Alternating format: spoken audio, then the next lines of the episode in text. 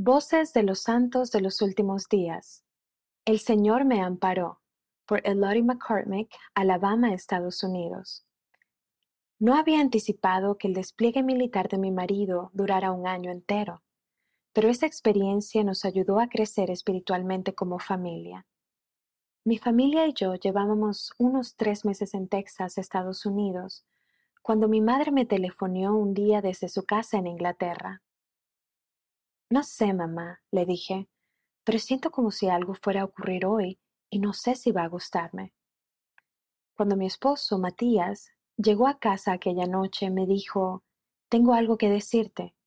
Supe al instante que tenía que marcharse, pero no había anticipado que su despliegue militar durara un año entero. Tuvimos dos semanas para prepararnos para la salida de él. Derramé muchas lágrimas en aquel tiempo. Fue un año difícil. No tener a mi marido conmigo ni a mi familia de Inglaterra me asustaba y me preocupaba.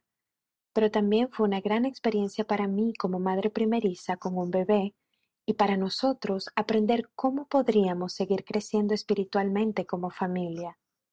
Ya habíamos establecido hábitos diarios de la oración familiar y del estudio de las escrituras, así que cuando Matías y yo teníamos oportunidades de conversar, Normalmente por medio de Skype, orábamos y leíamos las escrituras juntos. Mientras leía las escrituras tanto por mi cuenta como con mi esposo, me seguía viniendo a la mente este versículo.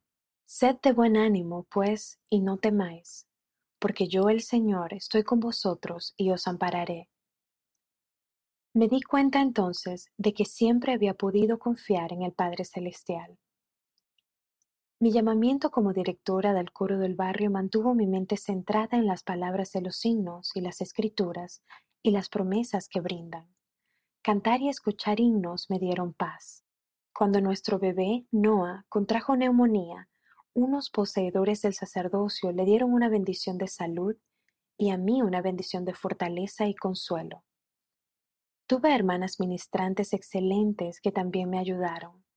Me reunía asimismo con otras esposas de militares en servicio.